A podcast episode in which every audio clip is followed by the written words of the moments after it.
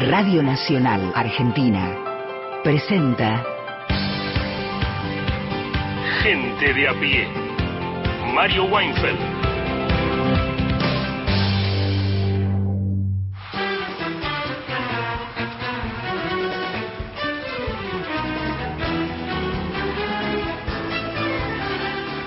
Buenas tardes, son las 3 y 6 minutos en todo el territorio de la patria. Estamos en Gente de a pie, saldremos al aire por Radio Nacional, Nacional Folclórica y más de 20 emisoras esparcidas y que irradian en toda la bella y vasta geografía de nuestro país.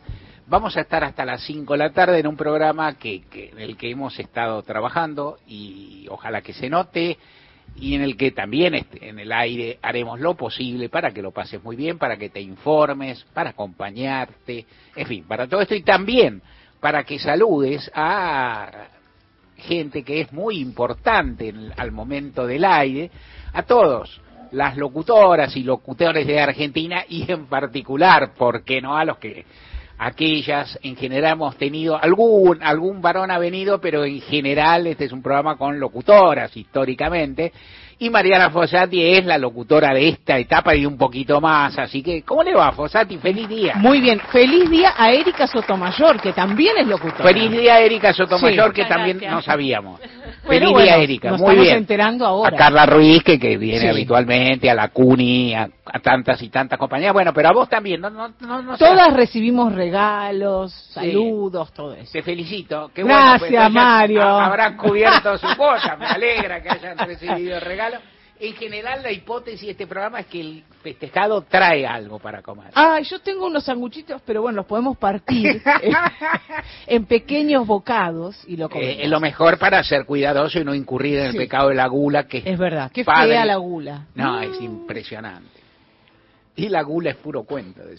No, no, es así, no. No. Algo así. No. Pero Eh, bueno. Lo que sí queremos es que nos llamen. Ajá. Más allá de la tengan gula, no tengan gula. Un aplauso para los locos. Ah, no, no, esta ella no pone, no. Ella, no es- pone. es operadora Ope- técnica. Ella es operadora técnica, no pone puso, aplausos para- puso, para, puso. los locutores. Puso. Puso. ah, Sí. bueno. Otro aplauso. No hay. Bueno, ahí está. Esa, muy bien, muy bien. Es gente que no es como la de Pepe Undiano que está bien paga. Está, Está, bien paga, sí, es así. Es- esa no comió los bien. sanguchitos, me Sí, parece. sí, sí. No, bueno, Bueno, como siempre, el pedido, Mm. eh, la invitación a que se comuniquen al 0810-222-0870, ahí nos dejan un mensaje de hasta 30 segundos. Y si lo prefieren, nos escriben un WhatsApp 113 870 74 85. Muy bien. ¿Piden canciones? Sí, piden Bien. canciones. exactamente. muy Para el jueves. Para el jueves. Sin ansiedad. Sin ansiedad, tranquilos, tranquilos, Sí. pero proveyendo a que se vayan acumulando. Victoria, además, y buenas tardes, ¿cómo estás? Buenas tardes, Mario. Buenas tardes para las chicas y feliz día para nuestro compañero Gustavo Varela. ¿Querés que te cuente Vergara, ponele. Vergara. Mismo, ¿Qué le vamos a hacer? Yo venía de- Vergara es un Vergara es un ñorce que ni te lo va a decir. Venía desconcentrada y en un envión. Entonces lo dije Y, como pude. Claro, y aparte mal comida, digamos, co- como Sí. sí. Porque vine comiendo un sanguchito de miga. Sí. Caminando. Desoyendo las buen, las santas recomendaciones de Nicolini de. No es momento de detenerse, Mario. A mi edad, 40 años, No es momento. Si parás, morís. Ajá, Sí. Correcto. Bueno, te cuento con qué vamos hoy. Sí. Ayer se cumplió un mes de la desaparición de Cecilia Strisowski. Estamos hablando de la mujer, eh, pareja de César Sena, la mujer oriunda de Chaco. Se supone, todo indica que sería un homicidio, pero el, el cuerpo todavía no fue encontrado. Vamos a hablar con su mamá, Gloria Romero, y le vamos a preguntar, entre otras cosas, cómo son los días sin Cecilia. Gracias, eh, Victoria. Gustavo Vergara, ¿cómo estás? ¿Cómo estás, Mario? Muy Bien. buenas tardes. Bueno, comienza la etapa decisiva del campeonato local. Mirá qué paradoja. River perdió su partido, pero quedó más cerca del título. Sí. A pesar de haber perdido frente a Barracas, un encuentro controvertido, ¿no? Porque De Michelis decidió guardar prácticamente todos los titulares. Boca se recuperó ayer de lo que había sido goleada en contra frente a Godoy Cruz, le ganó bien a Sarmiento, pero esta semana lo que más les importa, tanto a River como a Boca, como a otros muchos equipos que están incursionando en la Libertadores y en la Sudamericana, qué rivales tendrán, eso se sabrá el próximo miércoles. Muy bien. Erika Sotomayor, feliz día. Muchas gracias. Nos Muchas hemos gracias, enterado ¿no? por fuentes que no podemos revelar. ¿Cómo No estás? las reveles. No. Muy bien, hoy traigo una familia viajera que se hacen llamar Ruta del Mate. Ajá. Lo que me gustó de ellos es esto, ¿no? Que llevan la impronta argentina por todo el mundo y bueno, vamos a conocer su historia y cómo es viajar en familia en un autocaravana. Muy bueno. Y ahora sí te voy a pedir, eh, Mariana Fosa, ¿te, te saludamos en tu día? Sí. Bueno, bueno, Ahora tengo está. que trabajar. Basta. basta, basta. Entonces te voy a pedir, por favor, el título de mi editorial. San Juan, otra elección, otra historia. Sabes, y porque al menos trato, trato, intento que, intento que te enteres, sabes que me fascinan las elecciones provinciales, la- me, me fascinan las elecciones, me fascinan los procesos democráticos, la participación popular, en todas sus facetas, pero las elecciones cuando la gente vota en un país con sufragio obligatorio y universal, eh, me apasionan. Y las elecciones provinciales, aquellas en las que en 40 años de democracia se van ahondando perfiles históricos, en la cual ninguna provincia argentina es igual a otra, cada una tiene peculiares tradiciones, historias, recorridos y demás que en 40 años aparte se han bifurcado abierto, cerrado y ayer hubo elecciones en San Juan. ¿Por dónde empiezo? Tal vez para ir de lo general a lo particular por algo, primero la información que vos seguramente conocés porque seguí, seguís estos datos, pero, pero es esencial. En San Juan ganó la oposición política, Juntos por el Cambio, en este caso Marcelo Rego, un dirigente con historia local, que fue intendente dos veces de una ciudad muy importante, de San Juan, Santa Lucía, un hombre cierto de orígenes peronistas o de un partido, digamos, opositor, pero que está ligado al PRO en líneas generales y que ganó una elección curiosa, de la cual algo hablaremos ahorita más en detalle, ganó una elección curiosa, un resultado sorpresivo, tal vez el más sorpresivo que se ha dado hasta ahora, y en todo caso bastante sorpresivo, que deja la secuencia de elecciones que se vienen realizando en ya tres votaciones en las que ganaron opositores. Ganaron en Neuquén, perdió el movimiento popular neuquino, un remesón grande. El movimiento popular neuquino perdió a manos de una astilla del mismo palo, de un dirigente que fue, que, que fue figura del movimiento popular neuquino, que habilitó su propia fuerza y que unido a sectores de Cambiemos ganó. Astilla del mismo palo, resultado fuerte. En San Luis ocurre algo, salvando todas las distancias, que tiene algún parentesco con lo que ocurrió en Neuquén, o sea, en el sentido de que Claudio Poggi, el ganador de las elecciones, era un hombre que venía a él sí del corazón también del espacio de los hermanos Rodríguez A. Inclusive Poggi había sido gobernador de la provincia cuando Alberto Rodríguez A intentó, podríamos decirlo con respeto, la aventura de enfrentar en las presidenciales a Cristina Fernández de Kirchner en 2011 cuando Cristina lucía y era imbatible en las urnas, le fue muy mal a Alberto Rodríguez A, pero como fue a esa confrontación, no se presentó y se presentó Poggi. Luego Poggi se abre, va con otra fórmula y gana. En este caso gana Marcelo Rego, un abogado, un dirigente con trayectoria y con rodaje, gana con más del 50% de los votos porcentuales. La elección se realiza con ley de lemas, también lo sabés, pero te lo cuento qué es ley de lemas. La interna y la elección general se realizan al mismo tiempo. Cada partido puede presentar dos o más lemas. Lemas son fracciones internas, agrupaciones internas. Cuando se termina el escrutinio, se suman todos los lemas de un mismo partido y favorece y gana, se lo lleva, por así decirlo, se arrastra el candidato que sacó más votos dentro de la competencia con compañeros correligionarios, vecinos o como se llame. Otro dato sorprendente de la elección de ayer fue que el ex gobernador y actual diputado José Luis Gioja le ganó al hermano del gobernador Uñac, cosa que tampoco se esperaba, se suponía que el sector de Uñac iba a triunfar y no fue así. Otra mirada, una otra mirada general, después voy a, las cosas particulares que también tienen su, su encanto y algún toquecito de historia de San Juan que también me gusta contar para compartir y para que todo no sea árido y numeritos y demás. En todo caso, lo que viene pasando, ha habido unas cuantas elecciones, cuando empezó este proceso yo te decía que mi PRODE, genérico, no específico, porque había que ver qué iba pasando en cada provincia, me daba más o menos, con promedios históricos y tendencias que iban a salir más o menos 18 a 4, 18 locales, 18 oficialismos y 4 que ganaban. A esta altura hay 3 que se dieron vuelta y así las cosas para mí por lo menos van a cambiar 5. O sea, mi PRODE cambia, o sea, hay una tendencia mayor de cambio de la que yo atisbaba al principio. Uno, vuelvo a decir, los resultados no son traspolables, pero hay climas.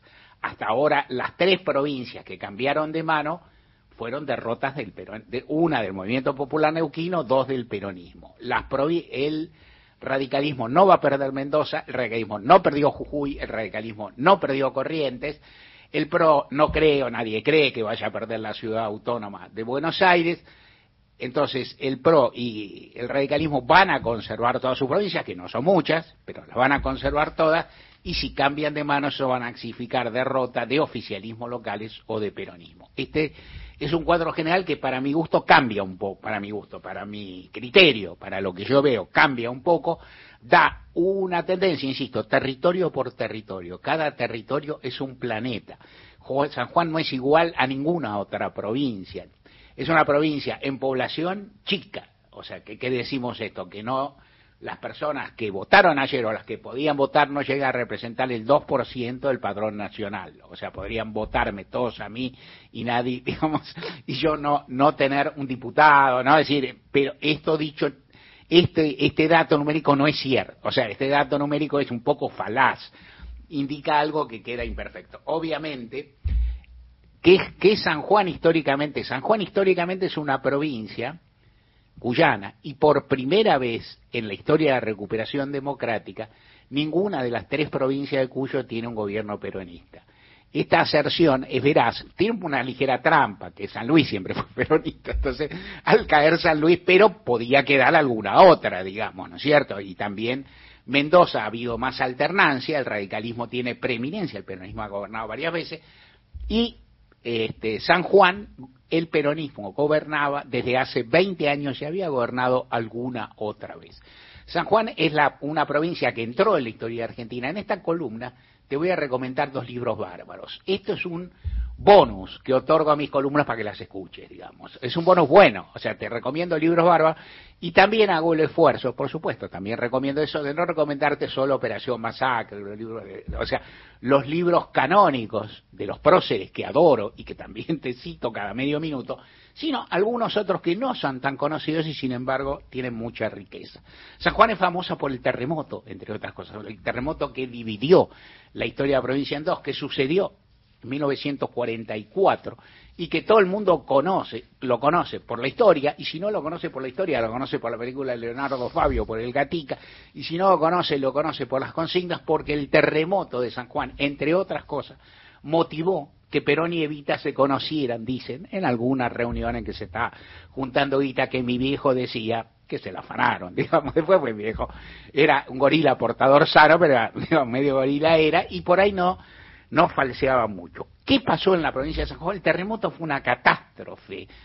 Eh, en, la, ciudad capital, sobre todo, eh, se derrumbaron muchísimas viviendas, una catástrofe humanitaria. Hay que pensar lo que es esa catástrofe humanitaria hace tantos años, es decir, una catástrofe donde cuando no había teléfono, no había medios de comunicación, había poco Estado, si lo buscas, eh, había que socorrer muchísimas personas, muchas familias se disgregaron, y hay un episodio que lleva, todo va llevando al primer libro que te voy a recomendar, que es un episodio impresionante, que es que en la catástrofe, después del, en medio de, muertes y cosas, ¿no? Es decir, sin tener un, una una cuenta que nunca hubo del todo, como suele pasar en tales, tales cuestiones, de, cuántas personas habían fallecido, se habían derrumbado edificios, casas, se había roto todo, había personas heridas o fallecidas, personas rumbeando por ahí, golpeadas.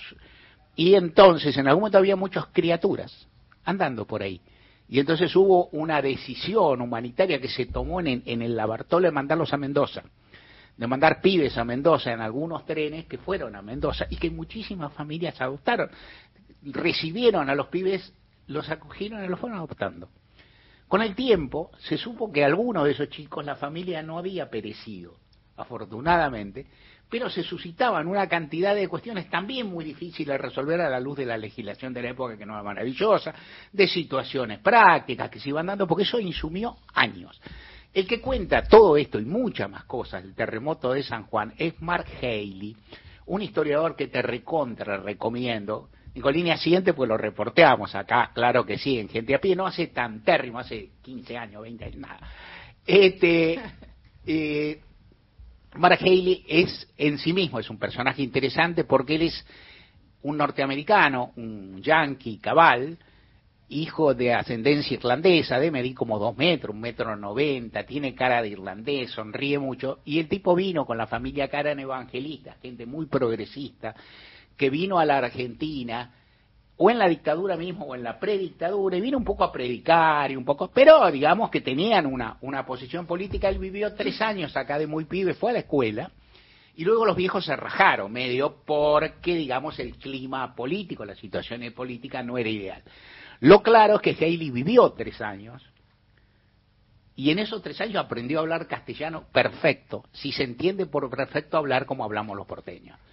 ¿no? O sea, decir, o sea, yo escribí una nota en página y dije que el tipo dice quilombo una, cada 50 palabras y tipo cada 10, ponele como hace uno, ¿no? Así que habla, pero eso, o sea, no lo agarras nunca, no tiene acento, como pasa con los, chicos realmente. Y también se llevó una fascinación sobre la Argentina y un interés, estudió arquitectura, allá en su país, en su patria, en su patria primera, en Estados Unidos, no le gustó tanto la idea y se fue volcando a las ciencias sociales y que yo al estudio, al mundo académico y pensó, ¿qué puedo hacer vinculado a la arquitectura y la historia, vinculado a la Argentina? Hizo un mix y empezó a pensar en el terremoto de San Juan. Se acordó todo y escribió un libro que se llama El peronismo entre las ruinas, que es una cosa, está en siglo XXI, no sé, no sé si se está reeditando, es un libro descomunal, porque hizo un abordaje Aleph de todo lo que pasó en San Juan, su historia previa, su historia política, todas estas cuestiones que se fueron planteando, las cuestiones edilicias, los proyectos que hubo en danza, ¿qué quería? Vos pensás una ciudad que se destruye toda, que es una ciudad que como todas, una ciudad argentina, en el 1944 no hay una especie de oligarquía, tampoco tan fuerte, tampoco, pero vitivinícola, que tiene intereses, que tiene lugar, y vos decís, hay algunos que dicen, bueno, vamos a construir esta ciudad en un lugar más seguro. Entonces hay gente que dice que no porque está arraigada, eso ocurre en casi todos los lugares del mundo, viste que la gente se queda al borde de los volcanes, que se queda, no, decir, que se queda en lugares tremendos porque es su lugar, en Chernobyl, no así que bueno, acá también, y después hay otros que son, porque son vivancos, porque son los dueños de los viñedos, están a cuatro, ¿viste? la tienen ahí nomás, la piensan más, y por ahí es una mezcla, bueno, las discusiones que hubo, todo esto, es un texto fundamental, te lo recomiendo, y alude a los comienzos de la historia de San Juan, que en esos comienzos, cuarenta y tanto, también tenía un partido político, el bloquismo, que era un partido interesantísimo, un partido político provincial, de esos que habían surgido eh, durante el irigoyenismo, partidos políticos con caudillos provinciales muy fuertes, desgajamientos del radicalismo, por ahí en algún sentido, no te voy a contar la historia exacta. Cantoni era su fundador, un partido que, por ejemplo, implantó el sufragio femenino obligatorio antes que el nivel nacional. Tuvo algunas medidas muy progresistas. En otra, más regal, digamos, no, no tenido una línea y era enormemente popular. A, a Perón le costó muchísimo con todo lo que había hecho y todo lo que no había hecho, con los resultados positivos, sino ganarle en las elecciones provinciales y luego Perón estableció algún, en la primera elección fue más confrontativo, después se estableció algún vínculo, y parte de ese vínculo fue ligar a uno de los sucesores de Cantoni, el fundador de ese partido, que era Leopoldo Bravo, al o sea, darle una, una posibilidad de laburo, de lugar político, una embajada al adversario político. ¿Dónde? En Rusia. ¿Cuándo? Cuando gobernaba Stalin. ¿Por qué? Porque el bloquismo era amigo del comunismo soviético, porque no me pida que te explique eso, porque no tengo mucha idea, ve, no sabe, pero lo que pasó es que Bravo quedó, le encantaba eso, porque tenía una buena relación, vivió y se hizo amigo de Stalin, eso es famoso. A partir de eso, otro amigo de la casa, que también es amigo de Haley, la vida es así, Ernesto Semán, escribió un libro, un libro novelado que se llama La última cena de Joseph Stalin que es un libro hermoso porque cuenta cuando Bravo está, vivía en Rusia, era amigo de Stalin, y parece que Bravo cenó con Stalin la noche anterior a que muriera. Stalin muere, hay quien dice que no, no importa todo lo que dice. La cuestión, imagínate el bolonqui, quilombo diría mi amigo Haley, que se arma en Rusia, en la Unión Soviética, cuando muere Stalin. Y entonces ahí están todos los que sucesores que se quieren apuñalar, todos los que quieren averiguar quién lo mató, quién no lo mató, si designó algún no sé qué cosa. Y entonces la figura de este hombre adquiere un tono fascinante para toda la nomenclatura soviética, que lo mira, lo busca, le trata de sacar de mentira verdad, piensa si no está jugando. Es, la historia es fascinante.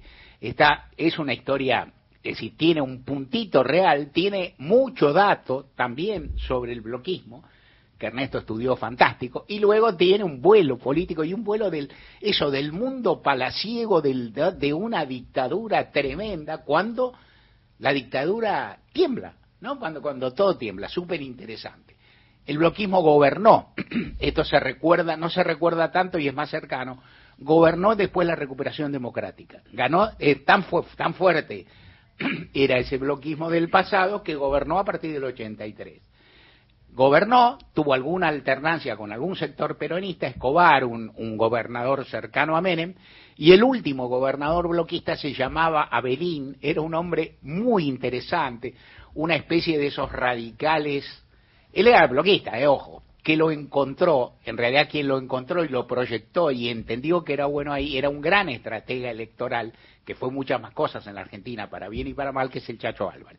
El Chacho, que era dirigente de la Alianza y que yo, entendió que para ganar San Juan, una provincia difícil, venía bien poner un hombre del bloquismo que tenía mucho, del autonomismo de las provincias. Un tipo, un tipo que era gobernador de San Juan se pasaba puteando al Fondo Monetario Internacional, por ejemplo, ¿no? Que, que, que digo, viste, ahora no se le ocurriría, se le puede ocurrir a alguno, pero que tenía, digamos, una verba muy fuerte y que le tocó, como, como le tocó a todos, si entró en el 99, una crisis económica descomunal en la cual de la cual él culpaba estentoriamente a Domingo Cavallo a quien por cierto odiaba de, esta fue la última elección que ganó el bloquismo.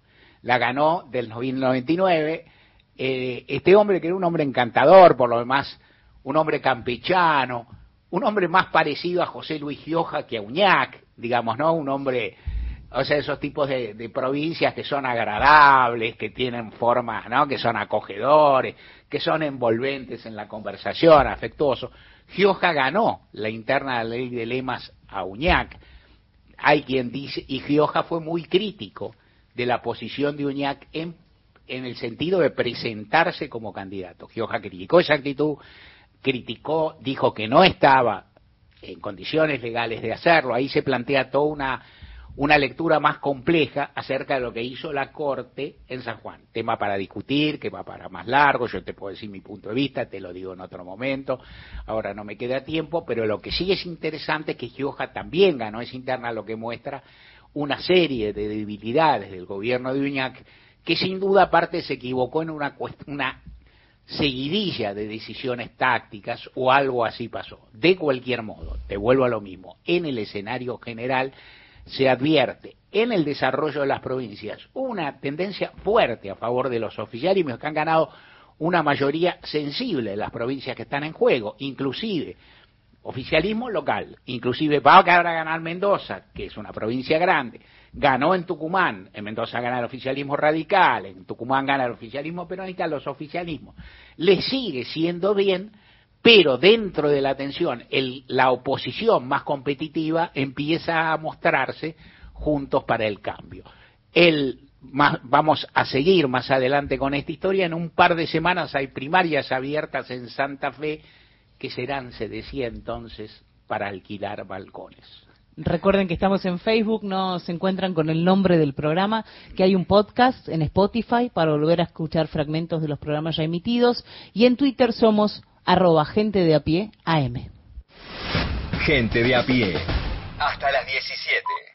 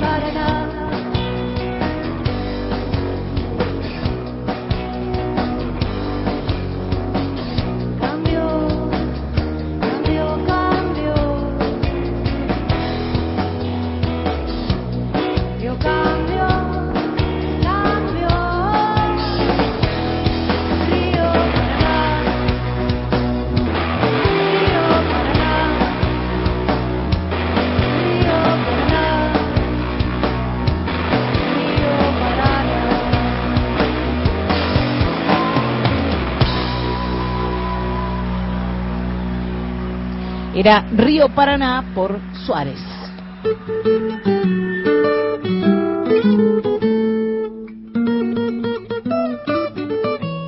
Gustavo Vergara, te escuchamos. Muy bien, Mario.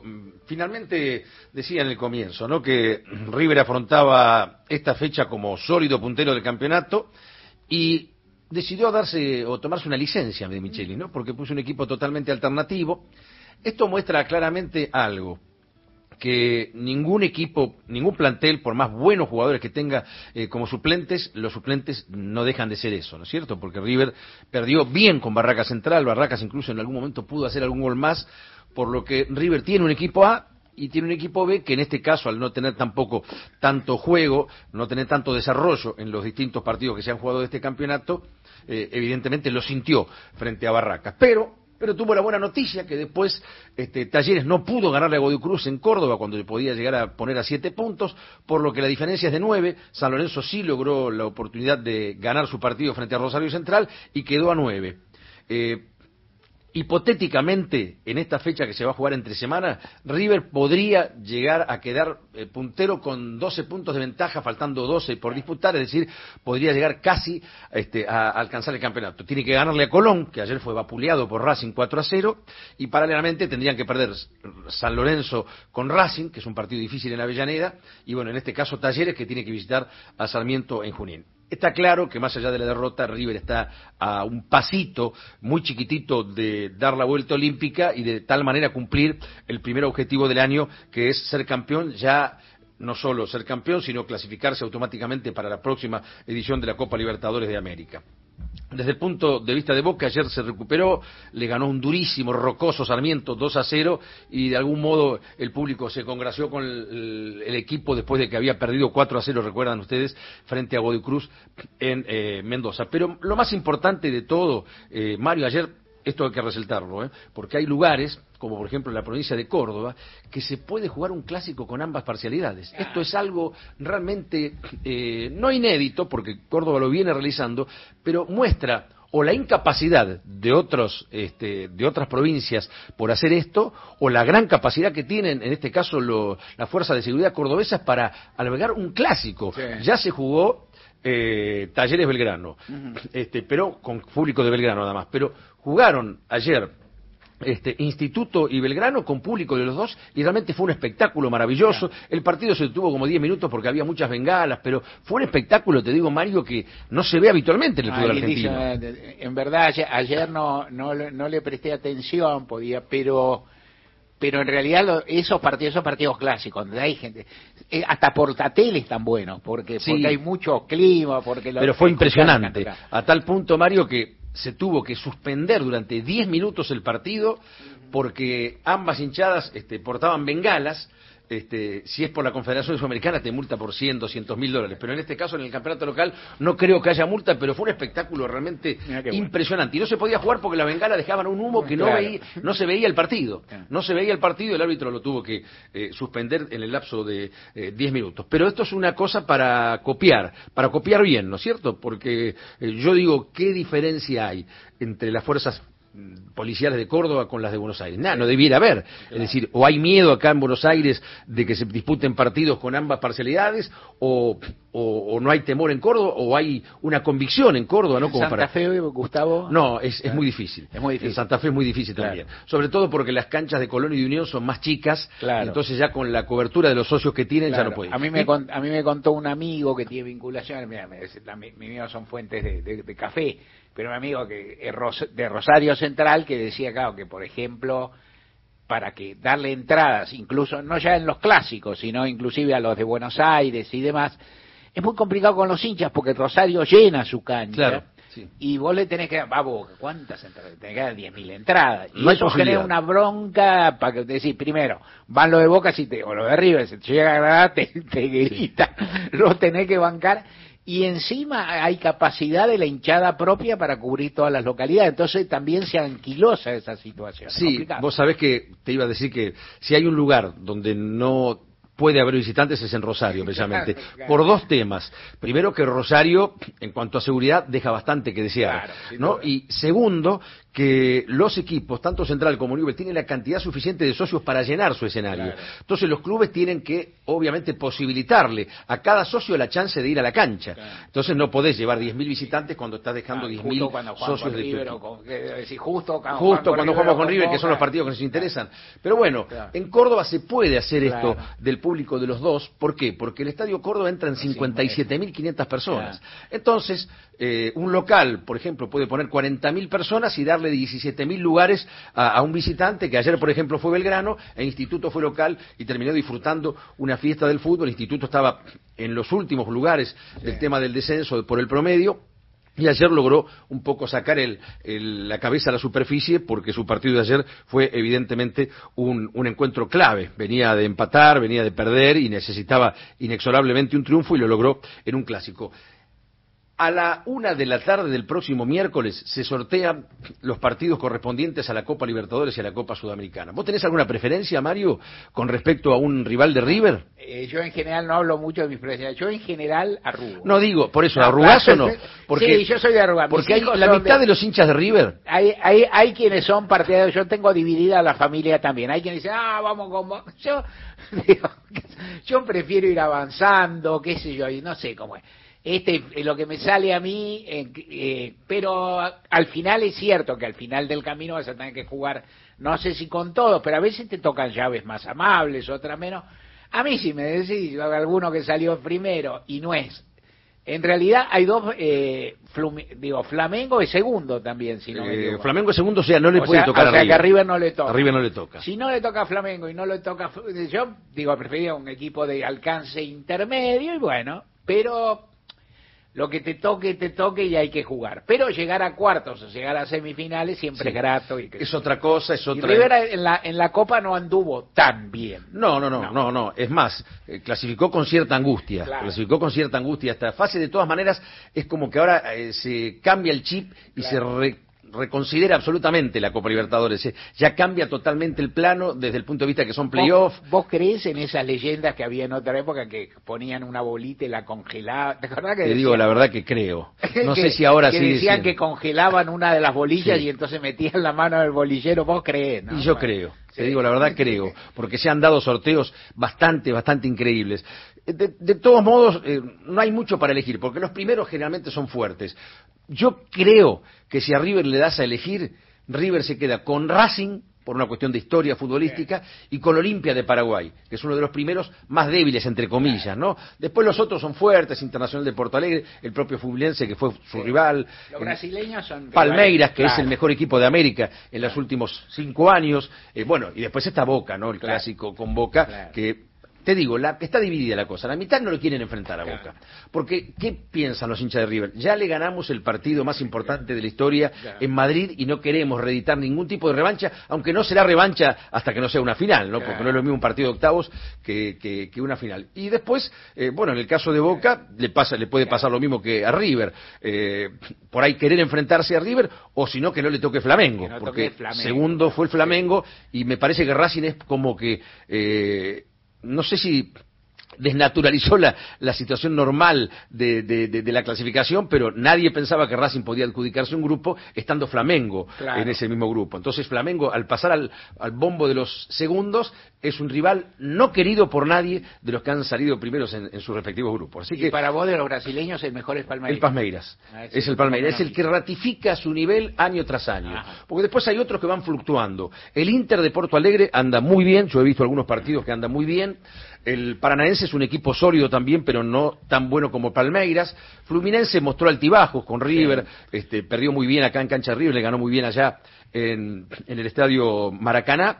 Y después está un equipo independiente del Valle que juega en la altura, que juega muy bien, que es el mejor equipo de Ecuador en los últimos años, que ha logrado eh, certámenes internacionales y que está ahí a la expectativa de ver qué rival le toca. Pero es apasionante realmente lo que va a suceder el miércoles, porque en definitiva, Mario, los equipos juegan por el campeonato local, juegan Copa Argentina, juegan la Copa de la Liga después pero el gran objetivo que tienen todos Sí. es la gran obsesión, tanto para Boca, para River, para el resto de los equipos, es la Copa Libertadores. Sí, yo te, ahí te hago una te hago una, una ligera confesión, ya que me pediste y a mí no me gusta meterme mucho. Yo digo siempre, yo como hincha de fútbol soy un hincha desajustado en cierto aspecto hasta un punto. O sea, a mí me gusta que River juegue bien el campeonato local. Sí. O sea, que juegue bien un campeonato como este, como el, este que está ganando. Que juegue veintipico de partidos y que gane veinte. ¿Te puedo hacer una pregunta ahí? Sí. Eh, ¿No te gustaba entonces qué pasaba con Gallardo, que estuvo Sí, ocho años sin ser campeón? claro. No, no, no, porque ¿viste? No, no, no, se daba eso. No, me encantaba, porque aparte uno se, con qué te, con qué te encaballas, te encaballas. Primero, con el clima, con cuánto te, te bromean, cuánto te divierten, Claro. cuánto disfrutan, porque el fútbol es también la confrontación supuesto, con los otros. Ahora, a mí como hincha, hincha que va poco a la cancha y si fuera también es lo mismo. Me gusta que River el domingo juegue con, ahora juega el miércoles con Colón, que juegue 26 partidos y que gane 20, que Claro. alguna vez le gane a Colón todo y que todo el domingo vaya ganando, ganando, ganando los partidos de campeonato argentino que son bravos, que de Son repente bravos. te gana, es decir, River, que yo con Barracas perdió un partido raro, del cual algo te voy a preguntar ahora, pero River ha perdido, perdió con, con otros equipos, entre paréntesis, chicos o no tan, tan, tan, tan rimbombantes, perdió partidos, y bueno, perdés porque te hacen buen partido, porque te miran, y a mí me gusta la idea esta de que, entonces, de veintipico partidos que ves, River gane 20, Bueno, de todas maneras, Mario, Pero- no está tan alejada de la realidad esta situación que vos estás planteando. Claro. ¿Por qué? Porque River ha ganado prácticamente el setenta y pico por ciento de los puntos. Es decir, Claro. la campaña de River, en líneas generales, en este campeonato es excepcional. Claro. Excepcional. Perdió el otro día, insisto, porque puso suplentes. Yo creo que eh, con los titulares esto no hubiese ocurrido.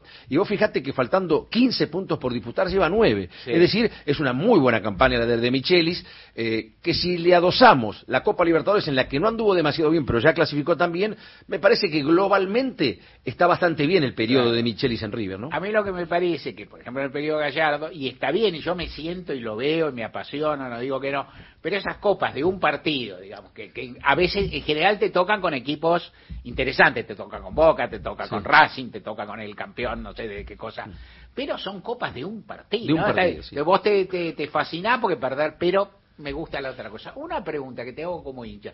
Yo cuando veo, como hincha o como vos como conocido, cuando River cambia a todos los jugadores, en fin, es una decisión de Michele, él sabrá por qué.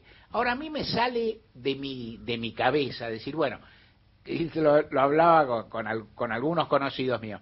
Es decir, River va a jugar este partido con tantos suplentes de Micheli sabe que el equipo no es el mismo, lo va a penar. ¿No conviene poner a los jugadores de buen nivel al principio para arrancar bien el partido? Después los saca, pones a 4 o 5, todos los que entraron en el segundo tiempo, los pones al principio. Arrancás ganando 1 a 0, digo, tenés más chance de estar bien, de estar ganando 1 a 0, de encontrar una modalidad de juego y en el segundo tiempo me echas más suplentes. ¿Por qué no? No se hace en general, ¿eh? No, pero yo estoy de acuerdo con vos. Claro. Eh, yo si tengo en mi mente o contemplo que voy a colocar a esos jugadores que son titulares en el segundo tiempo, los pongo de entrada. Claro. Los pongo en el primer tiempo, porque vos en media hora podés liquidar el partido este, y después dosificás. Después Claro. sí podés meter a los otros jugadores ya con el equipo ganando.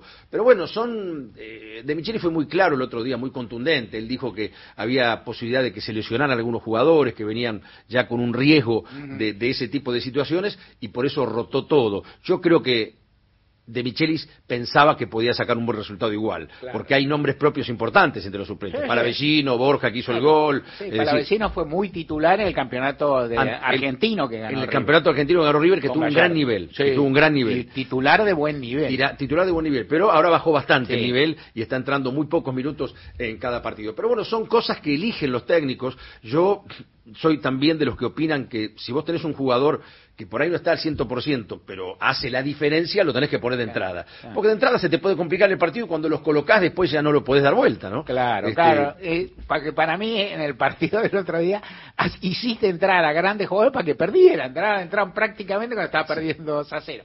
El, que el partido se da y se da, pero bueno. Sí, fue un partido que ganó bien Barraca Central, hay que decirlo Sí, también, hay que reconocer, eh, en una cancha que no es de primera, porque hay Claro. que decir también las cosas, ¿no? Parecía mentira que River estuviera jugando en esa cancha, pero bueno, se dio el gusto Barraca Central, que hizo pie en primera, está tratando de sacar los resultados necesarios como para no sufrir eh, con el descenso, y de algún modo es una especie de sorpresa, ¿no? Porque le había empatado Racing en Avellaneda, ahora le ganó a, River, es decir, este, se le complica a los incluso empató con San Lorenzo, Barraca Central, o sea que es un equipo bastante competitivo dentro de lo que es eh, la gama de equipos que pelean por mantener la categoría, ¿no?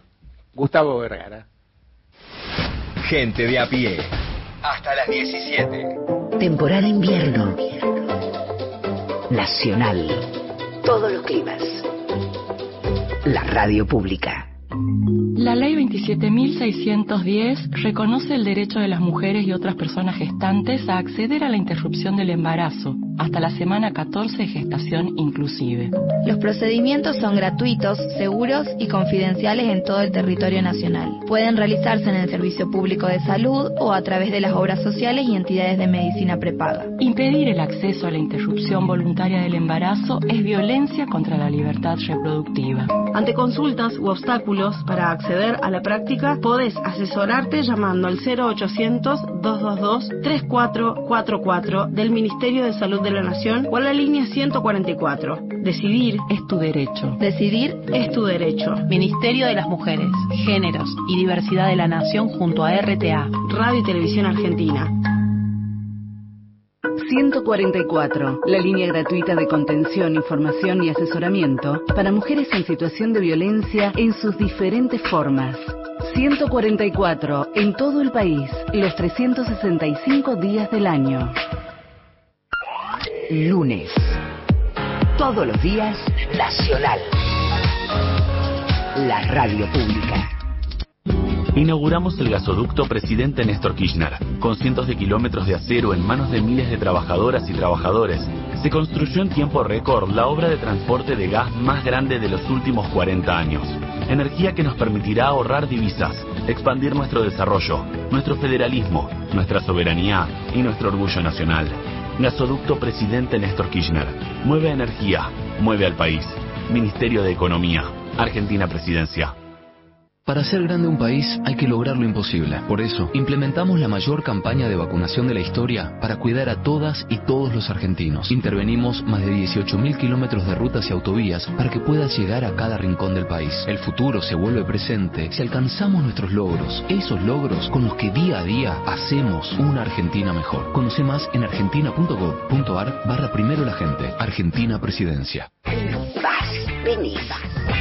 Todos los días la radio pública.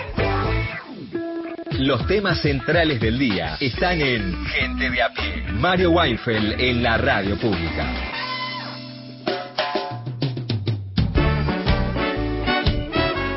Cariñosos saludos, Mariana Fossati, y también a las compañeras que te sustituyen. Y bueno, este, y porque siempre nos das lo mejor con tu bellísima voz tanguera eh, nos instruís sobre el tango, nos gusta mucho. Y para el jueves pido a la Rodríguez Fernández. Este, gracias, mi nombre es Ana. Daniel de Ballester en nuestro WhatsApp, buenas tardes gente de a pie, así es Mario, ese libro del norteamericano sobre el San Juan del 44 es extraordinario. Lo leí cuando trajiste al autor a la radio e incluso recuerdo a Hernán Brienza con su opinión sobre dicho libro. Muchas gracias por recordarlo, Daniel de Ballester. Bueno, por supuesto, felicidades a todas las locutoras de Nacional en su día. José Luis Gioja dijo que tal vez Sergio Uñac no debió haberse presentado aquella vez y así evitar que la Suprema Corte intervenga cinco días antes. Esto influyó en el resultado, tal vez. De todas maneras, los triunfos de la oposición, salvo en provincia de Buenos Aires, tienen una influencia relativa. Y como ya es costumbre, los libertarios no tienen votos directamente. Elsa de Córdoba y Zulema saludan por el Día del Locutor y la Locutora, a quienes trabajamos en Radio Nacional. También Gustavo del Bolsón. Pide si podés repetir, Mario, el nombre de los libros que recomendaste. Sí, el de Mark Haley se llama El peronismo entre las ruinas y el de Ernesto Semán se llama La última cena de Joseph Stalin. Gabriel de Quilmes, siempre me dan algo que me ayuda a pensar mejor y feliz día a todos los locutores de Nacional, dice Gabriel, mensajes que recibimos en nuestro WhatsApp 1138707485. Un par de acotaciones más respecto de las elecciones en San Juan y algo más. Las elecciones en San Juan, todo esto que ocurrió, eh, ¿cuántas eh, tácticas opinables tuvo Sergio Oñac? Muchas. Pre- presentarse una, arriesgarse, discutido.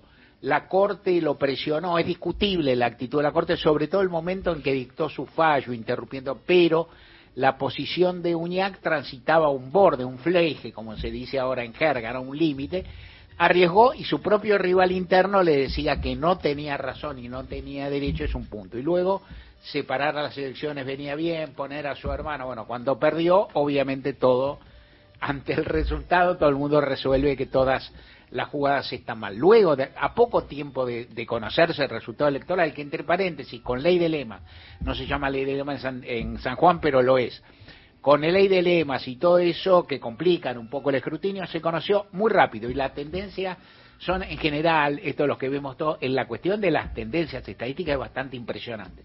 Viste que es muy rara una elección en que se escrutó el 30%, tiene que estar muy sesgado el territorio, algo así, este, para que no dé este, ya la tendencia que se va marcando y que luego va cambiando poco. Se fue sabiendo con bastante tiempo, bastante bien, o sea, hasta ahora las elecciones provinciales también han dado escrutinios razonables, sensatos y en tiempo corto. En el camino el presidente Alberto Fernández felicitó al nuevo gobernador, que es de otra fuerza política, con el mismo día de ayer, y Sergio Uñac también le envió una felicitación por tuit en una gestualidad que uno considera correcta. Está bien hacer eso, me parece que a la gente común le parece bien y a mí por lo menos también.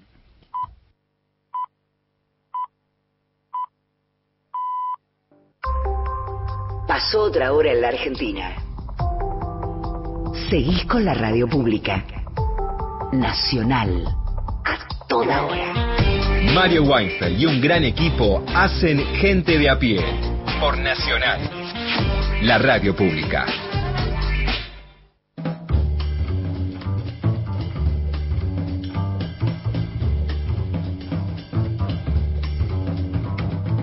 El equipo de gente de pie. Esa. Está integrado por Mario Weinfeld en la conducción, en la producción Paula Nicolini, Erika Sotomayor y Miguel Fernández, en la operación técnica Natalia Liubarov y Pepe Undiano. Muy bien. En el control central de Radio Nacional, Luciano Chiquito Profili. No, no lo aplauden. Qué feo. Las y los columnistas son Lorena Álvarez, Victoria de Masi, Mariana Enríquez, Miguel Fernández, Hernán Fredes, Juan Manuel Carp, Paula Nicolini, Martín Rodríguez, Beto Solas, Erika Sotomayor, Gustavo Vergara y Gerardo Villar. En la locución, Mariana Fossati.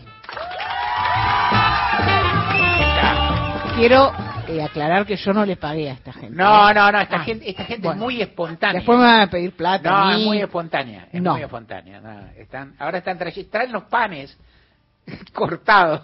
Para que le pongan el, el chorizo. Sí. Ah, mira, qué bueno. gente, pero bien, gente. ordenaditos, todo. Hermoso. Bueno, eh, periodismo de anticipación. Ajá. uh, Consigna de sí, anticipación. a ver. La semana que viene va a ser el Día del Bandoneón, pero como estamos anticipándonos, Ajá. vamos a escuchar bandoneonistas. Ah. Eh, ¿Por qué va a ser el Día del Bandoneón? Porque la semana que viene todos van a pasar cosas de Troilo, no sé qué, y nosotros vamos a hacer otra cosa. Otra cosa. Sí. Vamos a poner guitarra eléctrica, Ponele, banjo. ponele, ¿por qué no? Tangos con banjo. Vamos a buscar tangos con seguro hay, Seguro. seguro hay. Un 11 de julio del año 1914 nacía Troilo, el bandoneón mayor de Buenos Aires, como le puso su amigo Julián Centella. Eh, el cultor tal vez más celebrado o por lo menos con el que hay más unanimidad de este instrumento, el bandoneón, si bien Troilo eh, tenía un montón de otras virtudes, era eh, un gran formador de cantores y cantoras, era un gran director de orquesta, fue un gran director de orquesta, fue un gran compositor, pero además un bandoneonista muy reconocible y con un estilo eh, también muy reconocible, ¿no? Instrumento musical de viento libre o de lengüetas libres. Es un instrumento de viento, es un instrumento que respira con ese fuelle que se va abriendo y cerrando. Eh, cada vez que el bandoneonista acciona una de las de los botones, porque no son teclas, se libera una, un, un, agujerito, un patín, se levanta, pasa el aire por una lengüeta y la hace vibrar. Y así suena el bandoneón.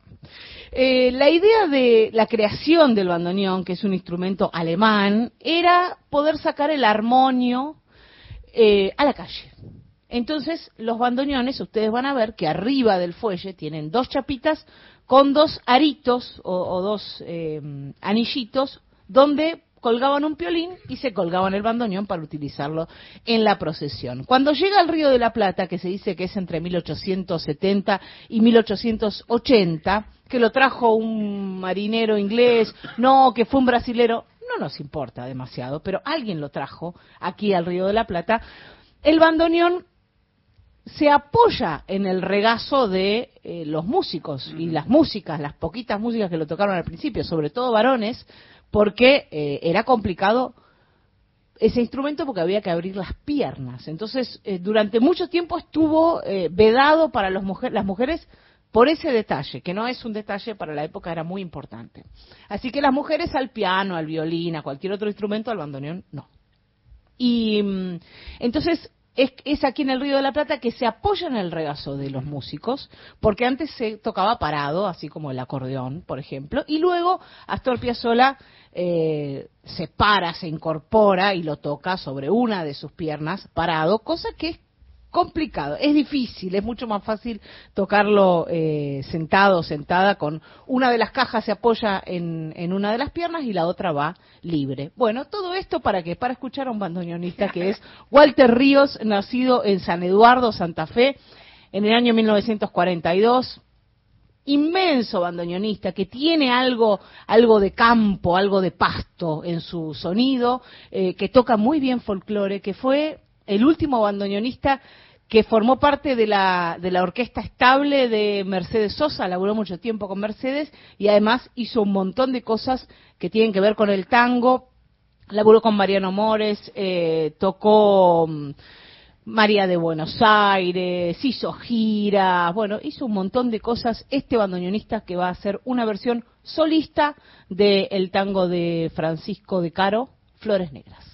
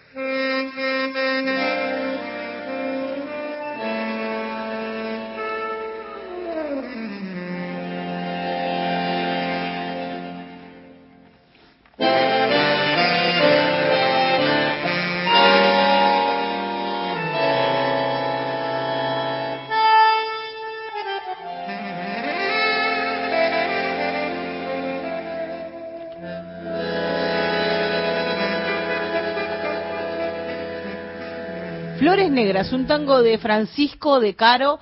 Eh, el, el saxofón era el de Bernardo Baraj, una gloria de la música argentina, desde Sandro y el Black Combo hasta su conversión en cantante de tango, además de seguir tocando, por supuesto, el saxofón.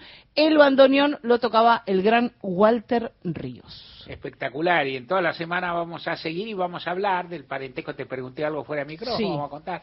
Parentesco con el acordeón, y que yo, ya que estamos a recomendar un cuento hermoso de Ricardo Piglia, de porque acá hubo mucho inmigrante que tocaba más el acordeón. Sí, la verdulera por lo general, por eso le dicen Claro. verdulera porque se tocaban las chacras, Claro, que es un acordeón chiquitito Sí. con botones de los dos lados. claro. Hay una historia, un bellísimo cuento policial de los últimos, de Ricardo Piglia, lo- uno de los casos del comisario Croce de un migrante, menos que un migrante, un tipo que va en un barco o algo por el estilo, y que toca el bandoneón, el acordeón, y que es su compañía, que es una historia. Tipo que está acusado de un crimen y que no sabe hablar una palabra de castellano, y que no le consiguen un traductor, porque está, viste, en una argentina y no consigue una historia, una historia. Lindo.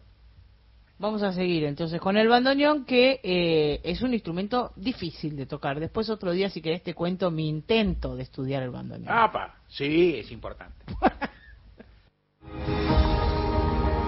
Tu mamá y tu papá dejaron muchas marcas. Vos sos una. Y vos vas dejando tus marcas. Trabajando, festejando, amando. La radio pública te acompaña mientras vos dejas tus marcas. Porque todas van marcando nuestra historia y nuestra Argentina. Radio Nacional. Marca País. Hola, soy Hernán Yexmayer. Ser locutor es dibujar imágenes por un mundo lleno de emociones a través de la voz. Y tras 26 años de trabajo en la radio pública, continúa el asombro y el disfrute del poder de la palabra, asumiendo día a día un gran compromiso con ustedes, los oyentes. A todos los locutores y locutoras de mi país, feliz día. Saludamos a todas las locutoras y locutores en su día. Nacional, la radio pública. Inauguramos el gasoducto Presidente Néstor Kirchner. Con cientos de kilómetros de acero en manos de miles de trabajadoras y trabajadores, se construyó en tiempo récord la obra de transporte de gas más grande de los últimos 40 años. Energía que nos permitirá ahorrar divisas, expandir nuestro desarrollo, nuestro federalismo, nuestra soberanía y nuestro orgullo nacional. Gasoducto Presidente Néstor Kirchner. Mueve energía, mueve al país. Ministerio de Economía. Argentina Presidencia. Para ser grande un país hay que lograr lo imposible. Por eso, brindamos más de 5 millones de becas Progresar incentivando la educación. Entregamos más de 100.000 viviendas para que miles de familias logren su sueño de una casa propia. Creamos Argentina Programa capacitando jóvenes en software y programación. El futuro se vuelve presente si alcanzamos nuestros logros. Esos logros con los que día a día hacemos una Argentina mejor. Conoce más en argentina.gov.ar barra primero la gente. Argentina Presidencia. Encontrá los podcasts de la radio en nuestra web, radionacional.com.ar. Estás a un clic de escucharlos. Nacional, la radio pública. De lunes a viernes. De 15 a 17, Gente de a pie, con Mario Weinfeld.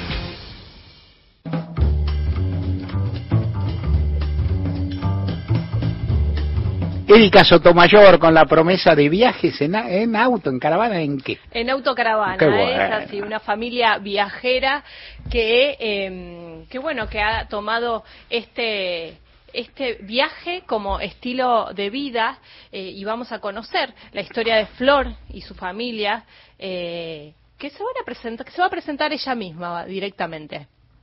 Mi nombre es Flor y junto con Juan, eh, Benjamín que tiene seis años y Felicitas que tiene casi dos, estamos viajando por España y Europa en nuestra autocaravana desde mayo del 2023 de manera indefinida.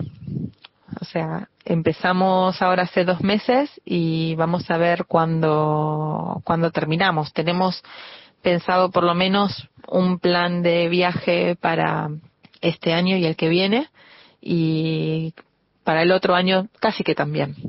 Así que esperamos que sea una aventura larga. Como nos cuenta Flor, ella con Juan y sus dos hijos, Benjamín y Felicitas, se subieron a su autocaravana y emprendieron viaje. Hasta cuándo todavía no lo saben, como nos cuenta Flor, pero esto no comenzó aquí. Flor es contadora y a eso se dedicaba hasta que el bichito de conocer el mundo le empezó a picar, esto antes de que Juan se sume a esta aventura. Ellos ya se conocían de la universidad, los dos son contadores, eran amigos y cada uno tenía su vida. Flor un día decide irse a vivir a España y un día Juan fue a visitarla, todo plan amigos, ¿no? Allí compartieron un viaje y allí fue donde empezó a gestarse el proyecto de familia y el proyecto de darle la vuelta al mundo. Ahora, Flor nos cuenta cómo surgió definitivamente la idea de viajar juntos.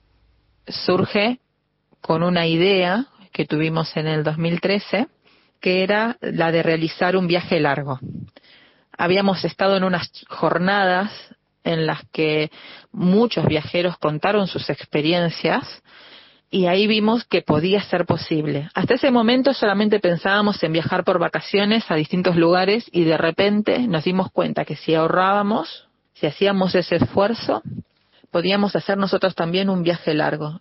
Y vimos que, bueno, capaz que no es tan caro hacer un viaje de este estilo. A ver, hay un, er, enorme esfuerzo de, ahorro, pero pudimos hacerlo. Entonces viajamos eh, un poquito más de un año, fueron 14 meses, por Europa y Asia. Y fue un viaje hermoso, o sea, lleno de, un montón de aventuras y países que no imaginábamos que íbamos a conocer.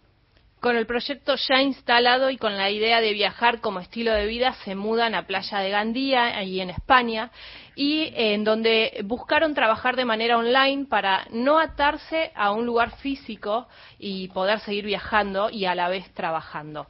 Además, con el tiempo se sumó Benjamín, que hoy tiene seis años, se sumó a los viajes y allí ya fueron tres viajando. Por otra parte, buscaron plasmar en un blog, en una página, todos los lugares que iban recorriendo. A ese blog lo llamaron Ruta del Mate. Ahora Flor nos cuenta por qué se llaman Ruta del Mate, a qué se debe este nombre tan argentino. Eh, habíamos pasado por varios nombres, pero bueno, Ruta del Mate surge porque eh, queríamos aunar dentro del mismo, del nombre del blog, queríamos aunar nuestras dos pasiones, eh, por un lado, eh, la ruta simboliza los viajes y el mate simboliza lo nuestro, lo argentino, lo, el compañerismo, el compartir historias. Como el mate se comparte, se comparten historias. El, el mate es un compañero de viajes.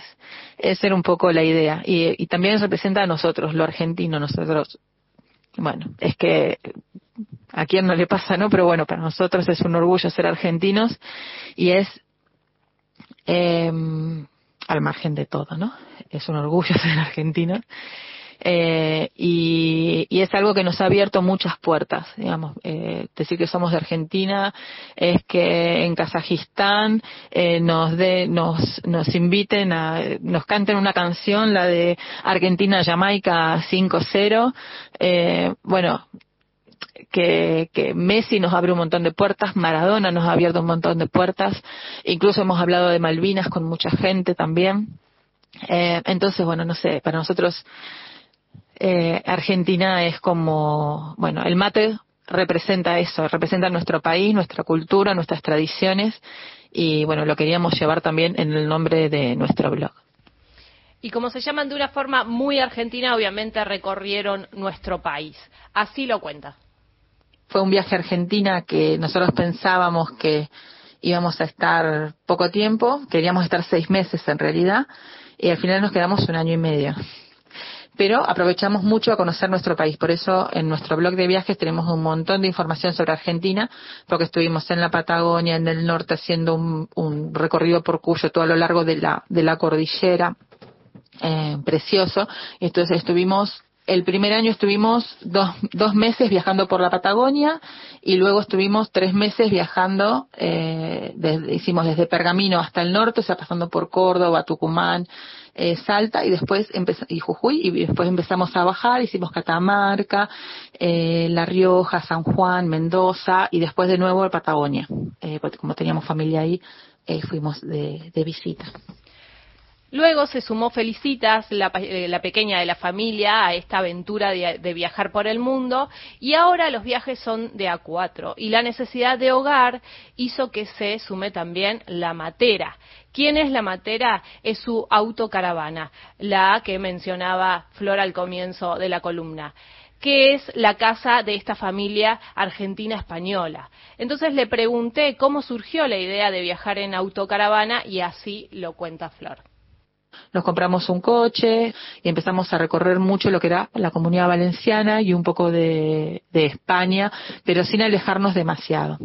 Entonces vimos que en realidad para nosotros el viajar con ruedas era muy cómodo y Benjamín eh, le resultaba como que cada hotel o cada casa donde nos quedábamos, porque intentábamos que fuera una, una casa o como un apartamento con, con cocina y demás, cada casa él la hacía como su casa.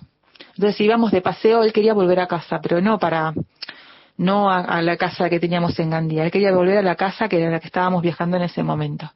Entonces creemos que para él es muy importante tener una casa. Y entonces nada, la idea de la autocaravana surge un poco por eso. Surge por, por Benjamín y creemos que en algún momento se va a cortar por Benjamín. Que va a ser Benjamín el que va a marcar los ritmos. Creemos, ¿no? O sea, por, por cómo lo conocemos, por cómo lo vamos conociendo o cómo se va desarrollando él como persona. Eh, creemos que también se va a cortar por él, por sus necesidades, por sus cosas. Digamos, tiene ahora seis años. En un, tres años, que es lo que pensamos más o menos viajar, tres o cuatro años, él va a tener casi diez. Entonces, bueno, va, a querer tomar sus propias decisiones también y va a querer participar en la toma de decisiones, quizás, eh, mejor dicha. Por último, le pregunté qué es lo que lo sigue motivando a seguir viajando y esto me respondió. Lo que nos motiva a seguir viajando es que, bueno, que nos, nos gusta seguir conociendo y tenemos un montón de países a los que todavía no hemos ido.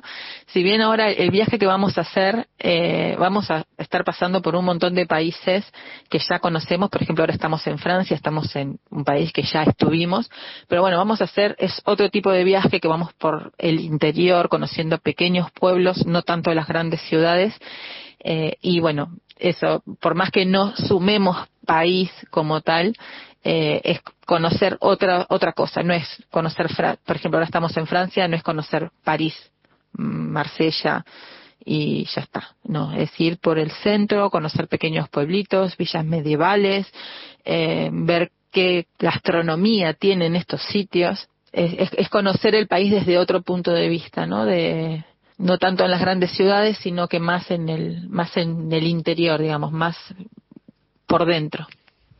Flor, Juan, Benjamín, Felicitas y La Matera. Esta familia que tiene como estilo de vida viajar. Para los que quieran ver su contenido, eh, pueden eh, entrar a su página que es www.rutadelmate.com. Allí van a ir viendo la ruta que están haciendo ahora y también todos los lugares que fueron eh, conociendo a lo largo de esta travesía. Y también en sus redes sociales que también los buscan como Ruta del Mate, Mario. Erika Sotomayor, gracias. Somos gente de a pie. Vos y nosotros. Mario Weinfeld en Nacional.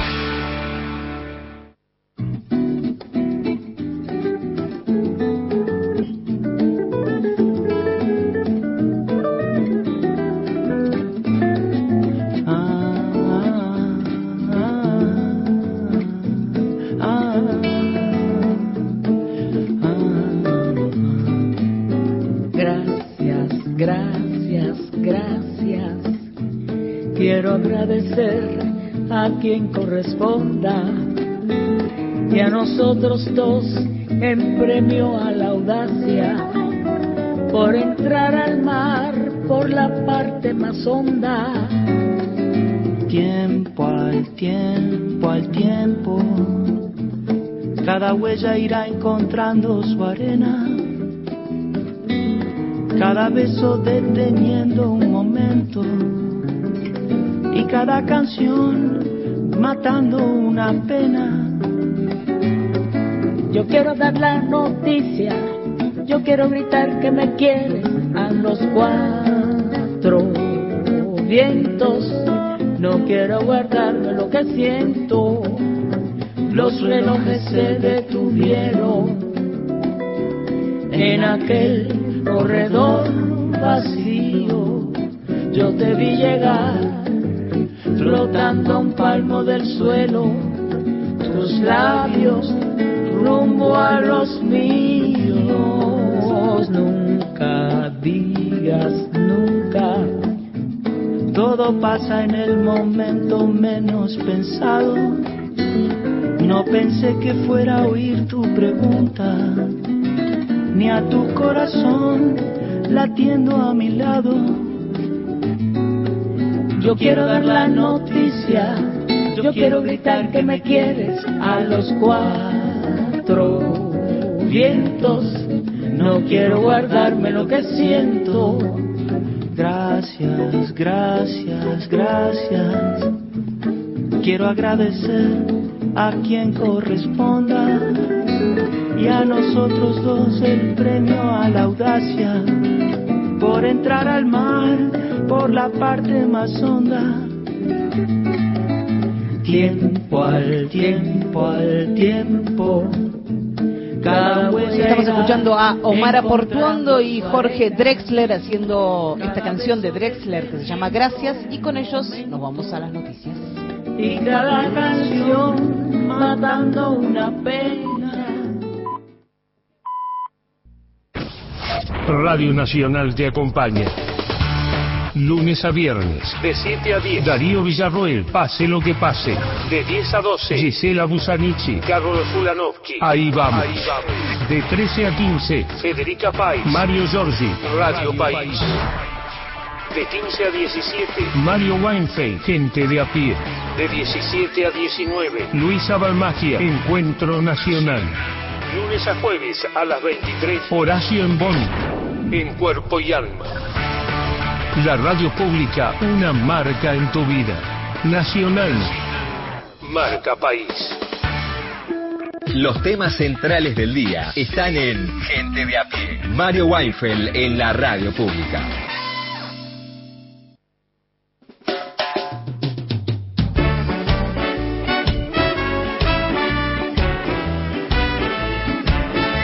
Feliz día del locutor y locutora para los excelentes y excelentes locutores y locutoras de la gran Radio Nacional.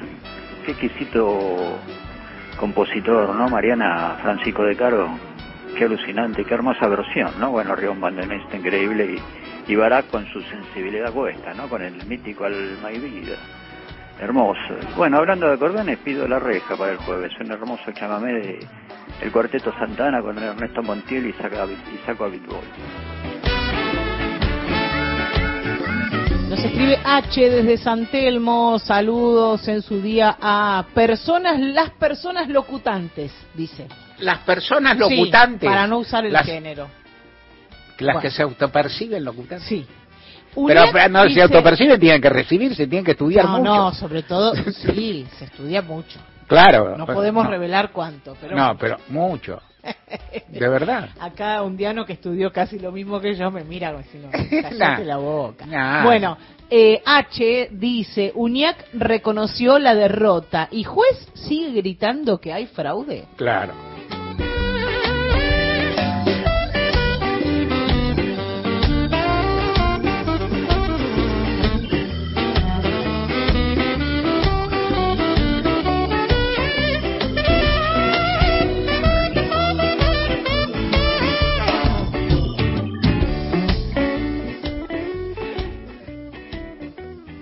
Vamos ya con una entrevista que tiene Victoria. Además, si te escuchamos, Victoria. Gracias, Mario. Primero me gustaría recapitular un poco la historia para nuestros oyentes. Es un tema que de todas maneras estuvo en la agenda pública, pero quizás sea necesario ordenar un poco la información. La última vez eh, que vieron a Cecilia Strisowski con vida es en una cámara de seguridad. Y ayer fue exactamente un mes, hace un mes que Cecilia está desaparecida. Eh, esa mañana del viernes 2 de junio había entrado a la casa de quienes son sus suegros. Estamos hablando de Emerenciano Sena y Marcela Cuña. Es un matrimonio dirigente de una organización social de gran despliegue en la provincia de Chaco y mucha cercanía con el gobernador de la provincia. Cecilia estaba muy entusiasmada ese fin de semana porque se iba a ir de viaje con su pareja César a Tierra del Fuego. Eh, el tema es que nunca llegó a la provincia y aquella promesa de trabajo que les había conseguido su suegra Marcela Acuña terminó siendo una mentira. Eh, Cecilia hasta ese momento se comunicaba con su familia por teléfono, pero no era ella quien contestaba, no mandaba ni fotos ni mandaba audios. Era alguien que mandaba apenas mensajes de texto con muchas imprecisiones. Luego se supo que ni siquiera sacaron los pasajes para llegar a la isla. Y fue en ese fin de semana que dos personas se presentaron en la casa de su mamá, de Gloria, que es una, una mujer a la que vimos estas semanas en televisión y con la que creo que sentimos muchísima cercanía y empatía, estas dos personas le dijeron que algo malo había pasado con su hija. Desde ese momento el caso se volvió un tema de discusión a nivel nacional. De esto pasó un mes y hoy estamos en comunicación con Gloria Romero, que está del otro lado. Hola Gloria, soy Victoria de Masi, te saludo. ¿Cómo te va? Muy bien, Gloria. Gracias por atendernos. Sé que sé que son momentos muy difíciles para vos y para tu familia. Creemos también que si seguimos hablando de, de Cecilia, esto no queda en el olvido, así que te agradecemos esta sí, comunicación. Ojalá, ojalá no quede en el olvido, o sea, y también ojalá no se siga armando este el, el embollería que se está armando de, de meter este, ¿cómo se llama? La política en algo que es este un problema este policial, digamos. Eh, este es un hecho policial, hecho por dos políticos, pero no quiere decir que se te pueda, tenga que meter la política en sí.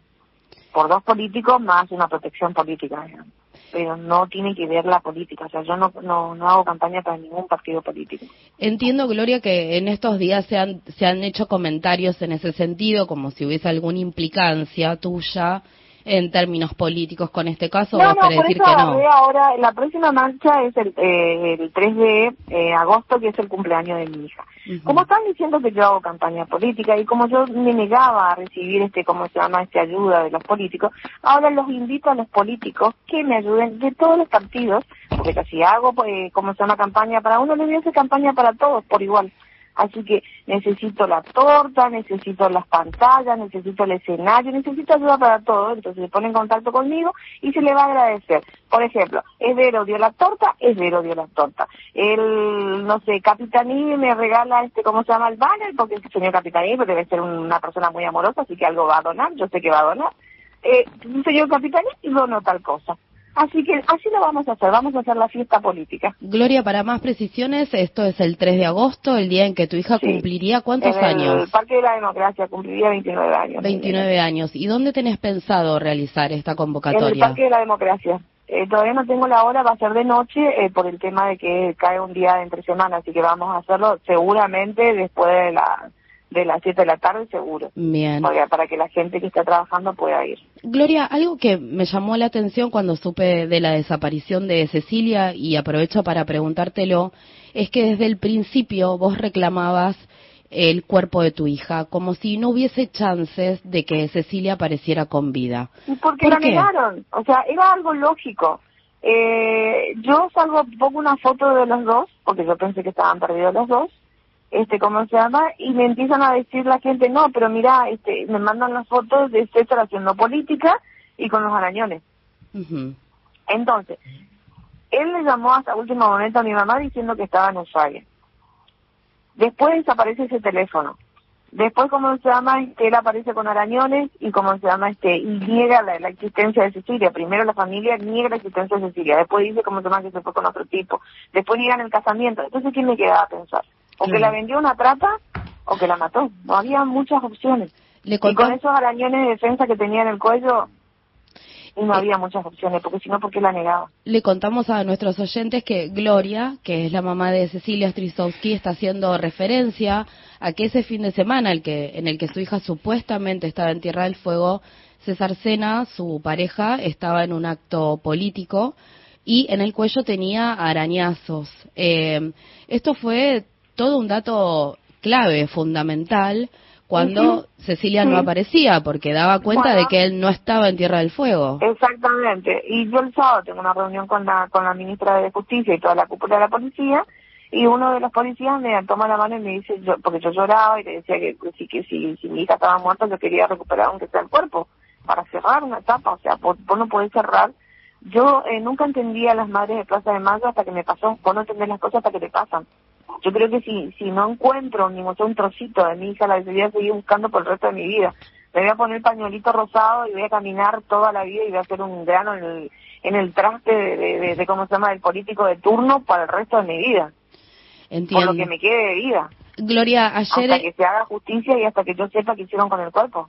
ayer eh, hicieron un, un acto eh, en el puente que une la provincia de Chaco con la provincia de Corrientes y eligieron el color rosado, que es el color El- preferido. Sí. Sí, sí, porque todos me preguntaban por qué yo tengo el puño, siendo que el puño es, en el barrio mereciano, eh, lo de la distinción era el puño en el rojo. Bueno, el puño de ellos es un puño de violencia, es un puño de dominio, es un puño manchado con sangre, por eso es rojo. En cambio, el mío es rosado, es un puño pacífico. Yo lo que ayer dije, respeten, no vayan a cortar el puente. Y la gente me hizo caso, no vayan a hacer mugre. Y la gente me hizo caso, lleven sus bolsitas, levanten la basura, hagámoslo al estilo japonés y no se cortó el puente, no se no se entorpeció el tránsito, todo estuvo bien.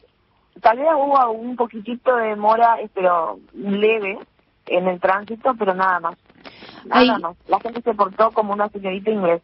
Y así se reclama. ¿Entendés? Porque tu derecho termina donde empieza el otro. Y el derecho de la circulación no se debe cortar, Carmen, en rutas nacionales y mucho menos en un puente interprovincial. Gloria, en una de las eh, conferencias de prensa que hiciste, eh, no te centraste solamente en la búsqueda o en el esclarecimiento de la desaparición de tu hija, sino que abrazaste otras historias de mujeres Sí. que han sido víctimas del poder en Y provincias bueno, de y la ahora Argentina. abrazo otra historia más, que es el hecho de las tierras, de, la, de las casas, de las, de, las, de las escrituras de las casas del barrio de Medenciano. Si quieren ser justo realmente, si acá hay justicia en, este, en, esta, en esta provincia, como dice su gobernador, denle las escrituras a esas personas. Y no me importa que sean del barrio Medenciano. Merecen, esas personas merecen tener la escritura. Porque la cri- escritura significa su libertad significa que no lo van a tener de rehén. Significa que si ellos quieren hacer el piquete, lo van a hacer el piquete. Pero si ellos no quieren hacer el piquete, nadie les va a obligar. Nadie le va a decir te saco la casa, ¿no? ¿Cómo es posible que las casas no sean jamás de ellos? Gloria, en este mes que pasó, ¿recibiste algún tipo de amenaza de la familia o el entorno de la familia que está directamente implicada con, por lo pronto, la desaparición y posible homicidio de, de tu hija? Sí, por eso tengo tengo custodios y tengo como se llama gendarmería, o sea, toda la familia recibió intimidación, amenaza y boludeces. Ujú. este, este, como se llama, y por eso tengo custodio y me muevo con custodio. Pero no les tengo miedo, o sea, no, no, no, o sea, mira, nadie muere en la víspera, cuando me tenga que pasar, me va a pasar. ¿Y qué crees que pasó con Cecilia? No sé, yo creo como se llama que Cecilia vio algo que no tenía que ver. ¿Se te ocurre, se te ocurre algo, qué tipo de cosa podría haber visto que no tenía Mira, que con ver? toda la mugre que se destapó, yo, mira, yo, yo, yo tenía tan poco contacto con esa gente que ni siquiera sé, anoche me enteré dónde queda exactamente el barrio, porque me preguntaron en un programa y yo no sabía, la verdad que yo no sabía ni dónde queda el barrio. Y, eh, entonces averigué anoche dónde queda el barrio, porque yo ni siquiera conozco el barrio, no conozco la casa de Medenciano, ni los de la cuña, este, no conozco ni el campo, ni nada, ni conozco la cara de Marcela. Nunca tuvimos contacto con esa familia. El único contacto que yo tengo de Medenciano es cuando éramos chicos porque su mamá me crió a mí. O sea, su mamá este era mi niñera. Entonces lo conozco, o sea, o él me conoce a mí y a mi familia por el tema de que su mamá nos cuidaba. Éramos tres hermanos y la mamá de él prácticamente nos crió. ¿Y eso no generó una relación entre vos y Y había Emerenciano? mucha diferencia de edad. Es más posible que él haya sido más amigo, tal vez, de mi hermano mayor, capaz. Pero no mío, porque hay casi 10 años de diferencia. Entonces. César y Cecilia se conocen, digamos, azarosamente por una aplicación, entiendo, pero no porque vos hayas tenido relación con la No, familia. no, no, no, yo nunca más lo vi. Yo después de los 12 años jamás supe más de él. Este, nunca. Eh, y más, yo no sabía que él era eh, hijo de Merenciano. Yo me entero que era hijo de Merenciano creo que dos días antes de que se casen. ¿Cómo te Cuando cayó la noticia hija, del, "Che, del casamiento? de dos días y no, todavía no conozco a tus suegros. Mm. Así fue, porque yo estaba esperando que mi hija nos presente, que haga una cena, que sé yo, que esto, que lo otro, lo, lo lógico, digamos. Y creo que dos o tres días antes le digo, pero che, mira, ya, no, ya te casás y no, y no, todavía tu suegro no, no, no, no, no, no, no, no presentaron los suegros, o sea. Y entonces ella me dijo, como se llama, que los suegros no iban a ir. Entonces yo ahí le dije, suspender el casamiento, no te cases o postergarlo. Porque si te rechazan tanto, no deberías casarte.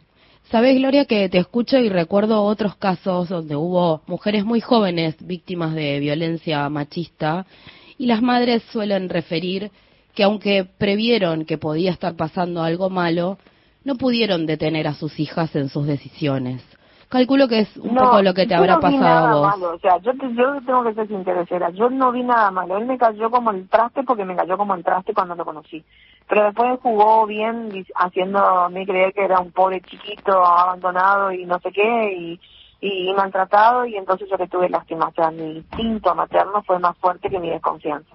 Entiendo, entiendo. Entonces, ¿cómo se llama? Este, mire, señora, yo soy tan confiada que hace muchos años atrás, yo me acuerdo que no sé si para- fue para intendente o para gobernador, yo le voté a- al señor Capitánio, porque yo le creía, como le creía a César. Y miren la mafia que es. Es Em, una persona crédula. Yo creo en las personas, porque como yo soy una persona de palabra, creo que las personas no mienten. ¿El gobernador eh, te llamó? ¿Y esperás ese llamado? ¿Te parece importante que en esos niveles, digamos, de decisión se pongan en contacto con vos o con tu familia? Mira, este, ¿cómo se llama? La que, la que, me llamó fue, el, ¿cómo se llama? La secretaria de cosas y se, se, se, se, ¿cómo se llama? Se comunicó conmigo, fue el doctor Pansardi. ¿Pansardi creo? No, no, ¿qué Pansardi? ¿Qué estoy diciendo? La, la, la. La, la, el doctor Galassi, que, que se puso a disposición como abogado y como padre, como él me dijo, mm, sin distinción política. Y después, ¿cómo se llama? La, eh, la- eh, Claudia Pansardi, que hablaba conmigo y que supuestamente estaba todo bien y después salió a decir cómo se llama que mi hija tenía la culpa de mm, hablaba conmigo por Instagram ¿eh? porque eso que dijo que se encontró conmigo conmigo jamás se encontró ¿Vos te Este, referís a la, a la funcionaria pública que hizo... claro y después salió a decir cómo se llama que mi hija tenía la culpa de lo que le había pasado Sí, que había tomado, era una decisión que dependía de ella, fue lo que dijo esta sí entonces funcionaria. cómo se llama yo puse la foto de ella con el menciano o sea ella también entonces eligió mal sus amigos y también Capitanil eligió mal a quién darle la plata. O sea, me, me dicen cada boludez que vos agarrás y decís, eh, piensan lo que dicen, o sea, esta gente, o sea, cree, o sea, yo creo que esta gente cree que la gente es tan estúpida y tan ignorante, pero señores, hoy en día la gente maneja eh, la tecnología. Hoy en día no es como hace 20 años atrás que la gente era ignorante. Hoy en día todo el mundo tiene un teléfono, todo el mundo tiene internet y todo el mundo tiene eh, información, tiene acceso a la información. Entonces ya no son tan ignorantes la gente. No se confunda, señores.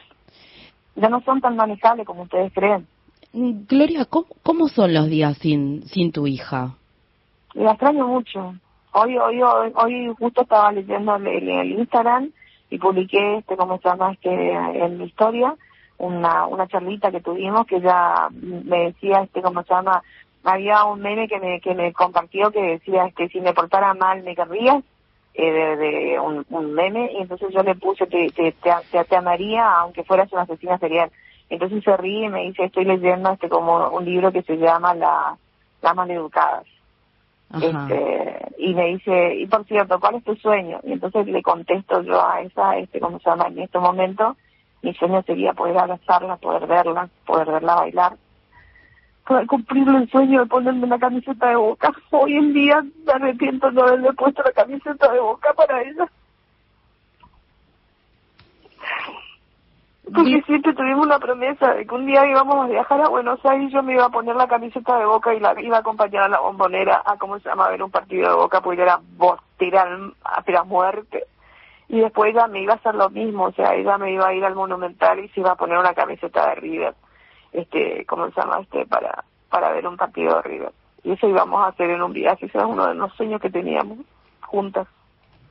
Gloria, no sé, no sé por qué no nadie te puede devolver a, a tu hija, al menos en las condiciones de prueba en las que está la investigación. Pero me pregunto, ¿cuál sería una sentencia reparadora? Digamos, ¿qué, qué puedes esperar de Nada la justicia? reparar lo que me hicieron. Pero por lo menos yo quiero justicia, o sea, yo lo que quiero es justicia, pero no para mí, ya, porque, o sea, la justicia no me va a volver a Cecilia. Lo que quiero es que, que esa gente quede encerrada y que se termine la mafia, para que no vuelva a pasar a otra persona. No es para mí ya. A mí, yo no quiero venganza, porque no, no me sirve de nada, el ojo por ojo no te sirve de nada. Yo lo que quiero es que se termine la mafia. ¿Por qué? Porque si, si, supongamos, ¿cómo se llama? Que los metan presos de por vida a ellos pero arman otra mafia como como esta con el con, con el próximo emerenciano vamos a estar en lo mismo lo que se tiene que terminar es la mafia que hay la corrupción que hay en esta provincia y que la justicia sea para todo porque si la justicia es solamente para Cecilia porque Cecilia se hizo conocida y se hizo internacional y en 28 días se solucionó todo quiere decir cómo se llama que, la- que no es justicia es privilegio ¿Y qué pasa con los 53 desaparecidos que hay en el Chaco? ¿Qué pasa con los 19 que hay en, en- en el último año y medio? ¿Qué pasa con la gente del interior que hay femicidios? Somos la, la, la, la tasa más alta en femicidios en, eh, a nivel argentino. ¿Qué pasa con los otros casos? Gloria, te La agradecemos. justicia va a ser justicia cuando sea para todos. La justicia va a ser justicia cuando los, los, los ¿cómo se llama? Los, los, los movimientos sociales le entreguen las escrituras a la gente y le den la libertad de elegir si quieren ser piqueteros o no. Cuando la, lo- los planes sociales que son encima de nación no sean manejados por esos movimientos. Para que, para que no tengan retenida la gente. Eso no es ayuda. Eso es condicionamiento. Eso es tener a la gente de rehén. Yo voy a hacer una nota y voy a juntar firmas para que por lo menos al barrio merenciano se le dé la escritura a la gente que vive en esas casas. No me importa que, ¿cómo se llama?, que ellos hayan tapado, el, el, el, que los defiendan a los, a los acuñas o que tapen la mure que tienen. No me importa. Mi hija siempre decía, si alguien te golpea, voy a dar una flor. Bueno, la flor que yo le voy a dar es tratar de ayudarte a que tengan su escritura y sean libres. Señores, el día que ustedes tengan la libertad de elegir, espero que elijan bien.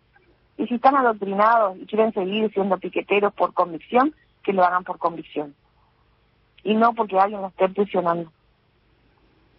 Gloria, eh, seguiríamos hablando con vos un, un rato largo. Te agradecemos muchísimo esta comunicación con gente a pie. Te mandamos un abrazo desde el estudio y estamos en contacto permanente con vos. Eh, bueno, muchas gracias. Un beso, Gloria. Hablábamos con Gloria Romero.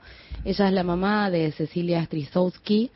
Eh, quiero agregar algunos datos más. Son siete los detenidos. Entre ellos está Emerenciano Ocena, Marcela Cuña, su mujer, y el hijo de ambos, César. Y el resto son cuatro colaboradores que, mm, bueno, están imputados, entre otras cosas, por posible encubrimiento y entorpecimiento de la investigación. Marcela Cuña es eh, la madre de César Sena y está haciendo una huelga de hambre desde hace 17 días. Escribió una carta en la que acusa de la muerte de Cecilia directamente a su hijo. Es una carta larguísima. Extraigo dos ideas que me parecen centrales. La primera es que habla que ella y su marido quedaron enredados en un tema político y acusa directamente a su hijo como autor material del crimen de Cecilia. Y el otro punto es que se pregunta por qué siguen presos ella y su marido si es el hijo el responsable.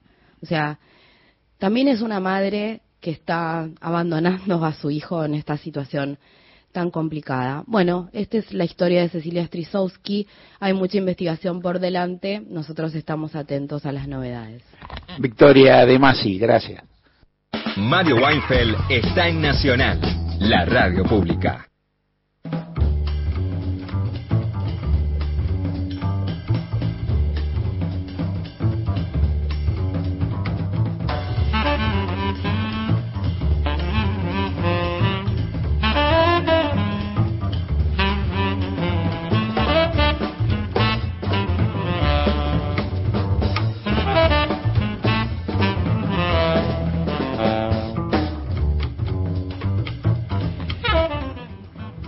Tremendo el, el- tremenda la entrevista, la, bueno, la madre, su posición, qué sé yo, es macabro todo, todo, todo el episodio, bueno, ojalá que se debe, uno, cualquier cosa que digas en, eh, explorando algo, to- es, tocas, eh, este, no sé, material eh, o cosas vitales tan sensibles que son de una crueldad eh, gigantesca, ¿no? Bueno, esperemos.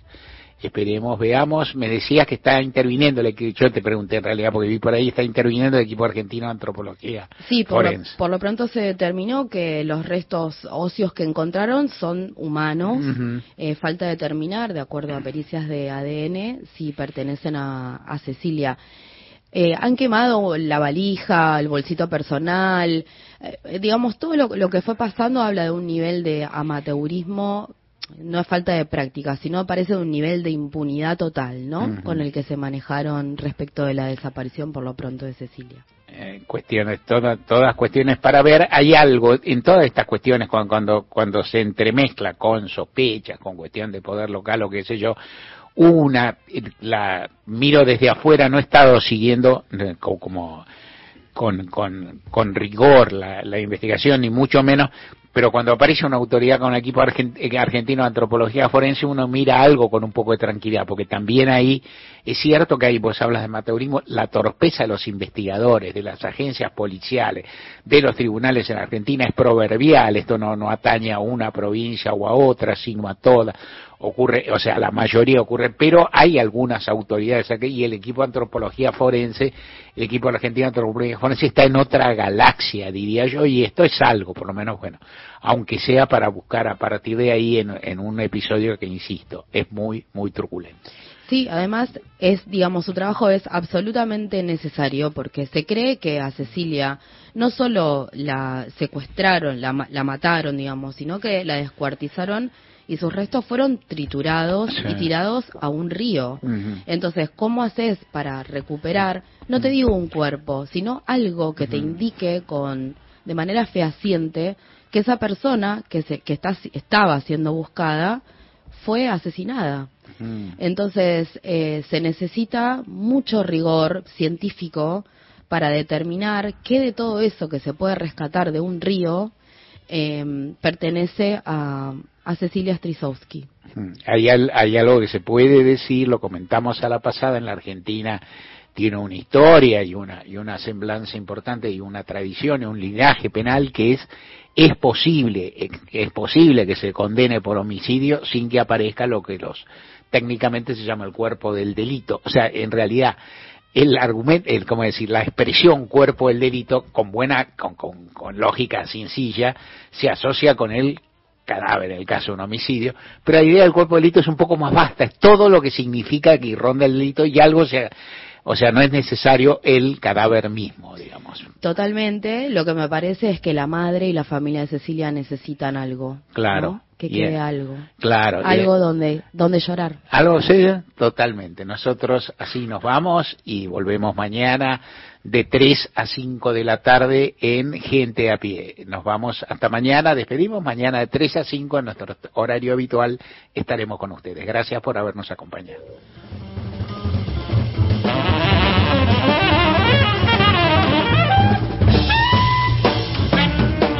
Toda la información y el mejor análisis en Gente de a pie con Mario Weinfeld.